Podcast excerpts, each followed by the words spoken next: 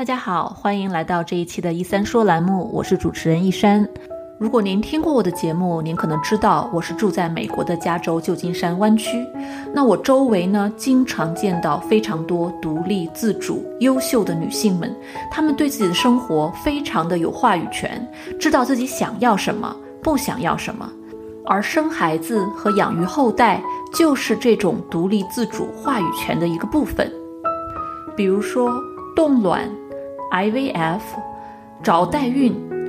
这样的一系列的生殖服务，在美国，尤其是湾区地区，其实是非常火爆的。有很多的女性，不管有没有伴侣，都会因为各种原因来选择这样的一些服务。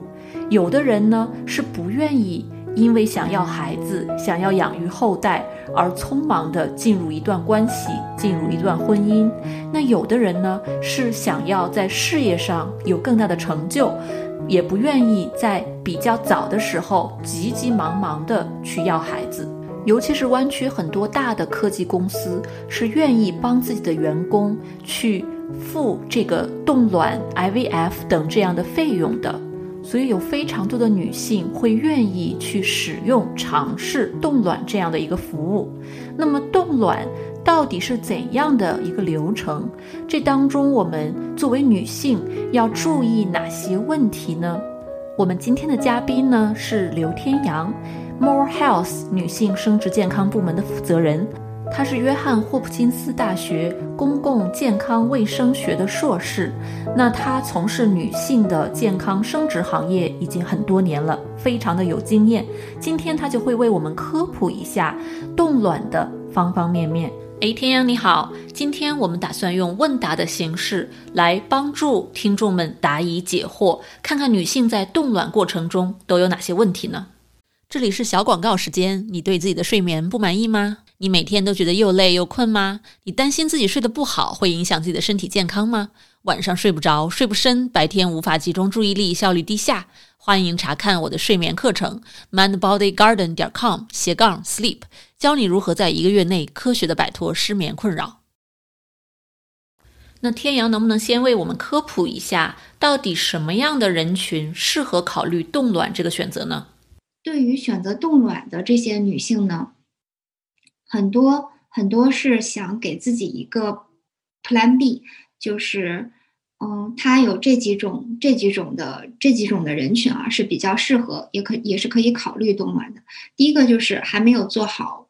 自己当母亲的准备，嗯，心理心理心理上也没有做好，然后实际的这个呃身体，然后以及工作上，嗯，也没有准备好。但是呢，嗯，我们，嗯，我们假如是一心。在三十几岁安排工作，然后，但是就是忽略了这个生育的话呢，那后续是会有很大的风险的。因为我们女性她的这个跟男性不一样，男性的精子质量到五十岁都不会有特别大的下降，但是我们女性的这个卵巢功能和它的这个卵子的数量和质量，在三十几岁的时候会显著下降的。那这个那这个下降呢？就会导致，假如我们三十五岁以后想怀孕，我们就可能面临很大的这种不孕和不育的这种问题。为了避免这个风险，现在冻卵成为很多女性的一种选择。然后，其次呢是这个癌，就是有一些疾重大疾病，就比如癌症的患者和这个健康人群，健康人群，他嗯把自己的卵子呃保存起来，通过这个冻卵和试管婴儿的方式。然后培养健康的胚胎，并移植回并移植回体内。在这个培养胚胎的过程中，我们就可以避免子女有一系列的身体和这个基因上的疾病。就比如，呃，我们之前服务过的一对客户，他的他的这个妈妈有这个，嗯，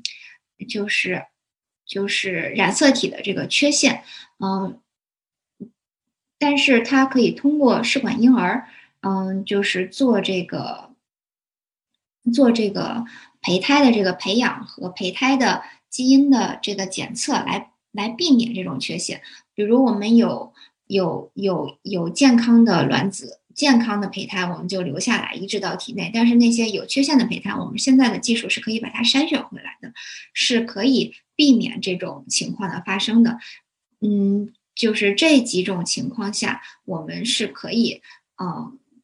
女性是可以考虑这个冻卵的。了解了，那么冻卵大概是一种什么样的理论机制和大概的流程呢？卵子的质量和数量随着随着年龄的增长会逐渐下降，到三十五岁到三十七岁之间会有一个显著的这个滑坡。我们女女性生下来是有几百万个卵子的，就是我们体内卵巢内就是刚生下来的时候储存了几百万个卵泡，嗯，就是大在我们。我们每个月都是会排出一部分卵泡，每个月排出一部分。在三十岁以前，我们每个月可能会排出，嗯，三五十个，三五十个卵泡。嗯，那这些卵泡呢，嗯，在月经在月经的第一天开始生长，然后在月经的第八天，嗯，大部分卵泡都长到了一定的这个个数。在第八天以后呢，我们的大脑会分泌一种叫脑垂体。脑垂体，我们的脑垂体会分泌一种激素，那这种激素呢，会拣选一个优质的卵泡，让这个优质的卵泡，嗯，长大，其他的卵泡就会慢慢的萎缩，直至这个消失。那这个优质的卵泡会在我们的排卵期长到最大，通过输卵管啊排出来。那假如我们在排卵期和我们的 partner，我们的丈夫有这个。夫妻的这种性行为的话，那这个卵子遇到的精子，它们就会结合成胚胎，然后再从输卵管，嗯，回到这个子宫，并发育发育成胚胎进行这个着床。这个是一个自然怀孕的呃周期。那如果是呃冻卵呢？冻卵就是。冻卵就是，比如我们在大家可以看啊，比如我们在三十岁的这个年龄，嗯，我们每个月能够排出大概十八九个、十八九个卵子。我们每个月排出十八个、十八九个卵子，嗯，在在月经的第二天，我们就开始用外部的人工的这种激素药物，把这些卵子，呃，促使它长大，压制自己本来的。大脑要分泌的这个激素，不让它拣选最优质的这个卵泡，而是而是而是通过外部的激素，让这个卵巢内所有的卵泡都一起长大。那一起长大到呃第十五天，从月经第一天开始算起，到十十三到十五天之后，所有的卵泡就成熟了。那我们就可以把这个呃医疗，就是把这个卵泡一起取出来。到时候就是我们一个周期能够冷冻的这种所有的卵子，这些卵子呢，就是会立刻进行冷冻，玻用玻璃化技术进行冷冻，储存起来之后，后续可供嗯可供做这个试管婴儿使用。我听很多医生说啊，如果女性想要去做冻卵的这样的流程手术，最好要赶在三十五岁之前或者三十七岁之前去做。不要等到太晚，那这是不是真的呢？为什么呢？呃，前期啊，在三十三十七岁之前，呃，女性的这个呃卵巢功能，就是她所每个月排出的这个卵子的这个数量和质量是平缓的下降的。但是，嗯，就是根据这个研究显示，大数据显示，嗯，在三十七岁以后，她。女性的卵巢功能会呈现呈现一个滑坡式的显著的陡坡式的这种下降，那这种下降呢，就会导致我们的这种生育功能就会显著下降。就比如，即使你尝试自然怀孕，你在三十五岁之前可能尝试两三个月就怀上了，但是因为三十五岁之后我们的卵子数量和质量显著的下降，那可能我们尝试了一年都怀不上，那就只能求助于试管婴儿。试管婴儿。它它也是要促排卵的，促排卵的数量和质量跟不上去的话，试管婴儿的概率也不会很高的。所以，嗯，在三十七岁之前，假如我们没有三十五岁以前啊，就是三十五岁以前啊，假如我们还是没有，嗯，就是近期的这种生育计划的话，嗯，就是作为一个备选的这种选项，大家可以给自己做一个冻卵的这种。计划，然后做一个保险，因为保不齐我们三十八岁或者是四十一二岁的时候，就有非常大的做母亲的欲望了，生理身身体上和心理上就都准备好了。如果我们决定要冻卵了，那么有没有什么好的资源可以帮助我们去筛选优秀的机构和优秀的医生呢？我们应该找的是历史比较久，嗯，就是 local 患者很多，呃。患者评价很好，而且他的这个成功率，嗯，是是每年都向 CDC 进行这个报告的，然后是成功率非常高的这种医院的，嗯，专注于国际患者的医院是我们 local 的患者应该避免的。患者的满意度呢，大家就可以去 Fertility IQ 或者是药谱这种网站上进行这个查询，大家。这两个网站上，大家的这个评价还是可信度很高的。对医生的这种评价，有一些医生他就是冷冰冰，但是他技术很好，患者评价可能不太好。但是有一些患者就是态度非常好，但他的技术也可能不是那么好。所以这个这个我们选择的时候就要就要合理合理的这个平衡了。但是我们一般就是觉得成功率是最重要的。我给大家看一下这个美国最好的医院。他给 CDC 报备的成功率的这个数据是什么样的？这个 CCRM 科罗拉多基本上是，嗯，在四十一到四十二岁和四十三岁以上成功率最高，美国成功率最高的这种医院了。那美国所有的生殖中心呢，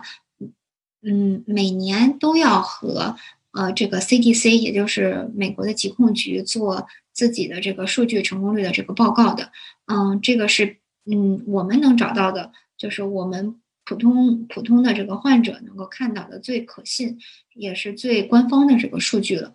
冻卵大概的费用在美国是个什么价位呢？嗯，冻卵的费用呢分为三块，第一块是前期会诊，不同的生殖中心不一样，在两百到五百美金。药物费用呢，就是整个周期的促排的药物费用在三千到五千美金左右。基本上你越年轻。你可能药物用的越少，或者是你是自然周期，你药物可能就一两千美金，但是普遍情况下是在三千美金到四千，是在四千美金上下。然后其次就是，嗯，促排治疗的这个费用，促排治疗的费用呢，就是医院收的这种整个周期的服务费在八千到一万美金之间，嗯，不同的医院也会有一定的这个差距。总体的费用在一万二到一万四之间，嗯，一万二到一万四千美金之间，就是作为这个冻卵。但是，我们就像我们刚才提到的，我们一定要善于用自己的这个保险，要在服务周期开始前和自己的保险公司，嗯，进行这个详尽的这个沟通，因为有的时候他前期会诊或者是药物费用，嗯，或者是治疗的其中的一部分，它是可以。包括的，即使我们不是在那些保险非常好的大科技公司工作，有的我们的保险是能够 cover 一部分的。这个就是要因人而异，因保险公司而异，要跟自己的保险公司进行这个详细的沟通。我们之前协助过一位 local 的患者，他的这个药物有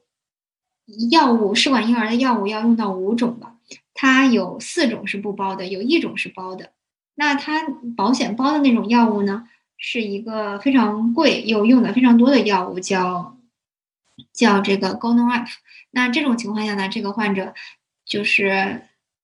其实他的保险也不太好，但是他的这个就是非常奇葩的，就是他的这个 Gonal-f 是包括的，所以当时他就用这个保险报了大概两千块钱的这个药物费用。所以就是这个电话打的一定是值得的，大家一定要周期之前跟自己的保险公司问一下。每一个药物都问一遍。嗯，谢谢天阳。那么，请问女性的卵子一旦冷冻之后，多长时间内有效呢？像我们湾区这边有一个生殖中心，它是最近生了最近生了一个宝宝，它是二十年前储存的，是妈妈的卵子，当时比较新潮，做了个卵子储存，但是她自己的女儿恰巧有不孕不育的问题，她妈妈就把她的卵子捐给了她的女儿。那这个这个这个这个记录呢，就是 RSC 的这个湾区这边的一家生殖中心的记录，它是打破了最长的这个卵子冷冻解冻的记录的，是二十年。就是我们一般卵子的储存年限，嗯，就是大家会把卵子储存的时间是五到十年了，但是假如你储存二十年，现在的技术也是没有问题的。那么卵子的储存年限会不会影响到卵子本身的质量呢？年限是不会影响卵子的质量的。那还有很多女性非常关心取卵这样的一个手术过程，会不会导致我们女性的更年期提前到来呢？嗯，取卵的过程它是不会导致更年期提前的。啊，这个是一个完全错误的这个说法。嗯，之前我给大家演示过其中的一页 PPT。我们可以看到，我们出生就有大概几百万颗卵子，我们每个月会排出三十，每个月会排出，前期会，嗯，就是小时候每个月可能排出一百个，然后到了二三十岁生育的年龄的时候，我们每个月可能排出二三十个。那这个二三十个，嗯，二三十个卵子呢，假如你不取出来，它就会自然的这个消亡。你所有卵子排完了之后，就是会来月经。嗯，就是所以说，取卵它不会导致更年期的提前，它只不过是会把这个月你其他浪费掉的这个卵子一起取出来，它不会导致你之后排卵数量的这个减少。我知道健康是很多人非常关注的，那么取卵对身体到底有没有伤害呢？嗯，取卵呢对身体是有一定影响的，因为我们在取卵期间要注射大量的人工的激素，但是。嗯，这个人工的激素会对我们造成几个影响啊。第一个是，呃，我们会感觉到疲劳，然后我们的情绪可能会有一些受药物影响，会有一些波动，会比平时容易烦躁。嗯，第三点呢是取卵完之后，到最后的时候，我们会有身体的这个水肿，这些都是促排的这个药物带给我们的药物的这个副作用。但是这个副作用呢，基本上取卵，嗯。手术之后的二十天内就会排出体外，我们就会逐渐恢复了，是是可以可以接受的。有一些年轻的患者，就比如你二十一二岁，如果做捐卵的取卵的话呢，你这个是要注意的，因为呃，二十几岁是荷尔蒙分泌非常旺盛的年纪，你再加上外部的这个激素的这个分泌呢，外部激素的这个打入呢，你是容易。得这个多囊卵巢综合征的，啊，这个是一个需要注意的一点，就是假如你年龄小，你一定要跟医生提前进行这个协商，医生给你这个给你注射这个药物的时候要十分注意，因为因为假如你有，呃，不是不是多囊卵巢，是卵巢过度刺激，就是因为假如你有这个。就是特别多的卵子，然后一促排的时候，你卵巢是会是会被过度刺激的。你被过度刺激之后，有一个后遗症，就是你会有这个多囊卵巢综合症。但是这个是二十五岁以下的女性需要注意的一个副作用。天阳，你指的是二十五岁以下的年轻人要注意，在冻卵的过程中，过分的激素刺激有可能会导致卵巢过度刺激综合症。并不是多囊卵巢综合症，你刚才说这是一个口误，所以我想确保我们的听众没有去误解这两个概念。那么多囊卵巢综合症 （PCOS） 是什么？能不能帮我们解释一下呢？PCOS 多囊卵巢综合征是女性不孕不育的一种啊常见的这个疾病，是指呃女性有很多每一个月正常女性三十岁的女性啊。比如我没有多囊卵巢综合征，我可能一个月只有排二十十到二十个卵子，但是每一个卵子质量都是很好的。但是多囊卵巢综合征的女性呢，她可能一个月排了二十多、二十五到三十个卵子，但是嗯，卵子的质量是不好的，有很多很多卵泡是空心的，它是没有卵子的。那多囊卵巢综合征，它可能就是这个月都没。即使是自然怀孕，它都没有这个优质的卵泡可以被拣选出来，所以是会导致不孕不育的。它是光有数量没有质量的一种嗯疾病。虽然我们在聊冻卵，但是有很多人问到代孕的费用到底是多少？天阳，您能给一个大概的估计吗？代孕的费用，代孕是非常贵的。嗯，一般情况下，你要至少准备十二万美金的基础费用。好，还有一个问题是关于中美文化不同。在中国，很多人对于女性冻卵这件事的接受度很低，会受到非常多的质疑和指责。不知道天阳在这方面有没有什么想法和建议呢？中国这这位这位听众说，有朋友说，如果选在中国选择不生育。国内的就业的话，会有一些压力，升职都会有阻碍。那这个和我们所看到的这个北上广的情况是不一样的。嗯，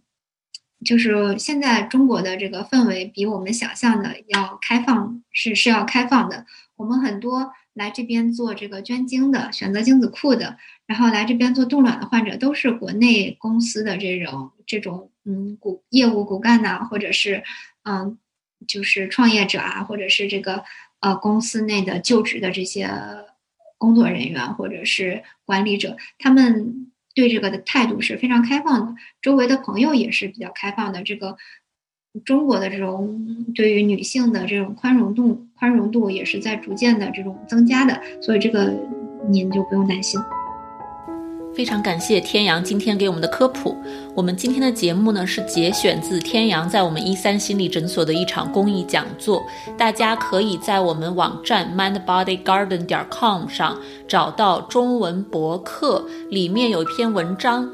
内嵌了天阳的全部讲座视频回放和一些关键点的总结。包括它 PPT 里面的一些很好的图表和数据，都可以更直观的在我们的中文博客上看到。我会把这个博客的文章链接放在我们今天节目的下方，大家可以在那里直接找到这个资源。那么天阳提到的 CDC 的那些数据呢，我也会放到相关的链接，大家可以在博客文章里面点击到 CDC 那边去查看相关的数据。在这次讲座之后，还有很多的听众都要求我们建一个冻卵讨论群，所以我和天阳建了一个群。这个群的二维码放在了博客文章里面，是一个微信群。有问题的朋友们呢，也可以进群进行讨论和交流。在之后的节目里呢，我还会进一步的邀请一些嘉宾分享自己冻卵和找代孕的一些心路历程。欢迎大家继续关注。那我们今天的一三说栏目就到这里啦，我是主持人一山，非常感谢大家的倾听和陪伴，我们下期再见。如果你饱受失眠的困扰，我保证这个方法会对你有帮助的，哪怕只是帮你多睡几个晚上的好觉，也是件好事儿。过去这么多年里，我的这套课程和方法帮助了全球很多的华人，治好了他们的失眠，所以呢，我对这套方法是非常的有信心。如果你或者你认识的人受到了失眠的困扰，欢迎查看我的线上失眠治疗课程，mindbodygarden 点 com 斜杠 sleep。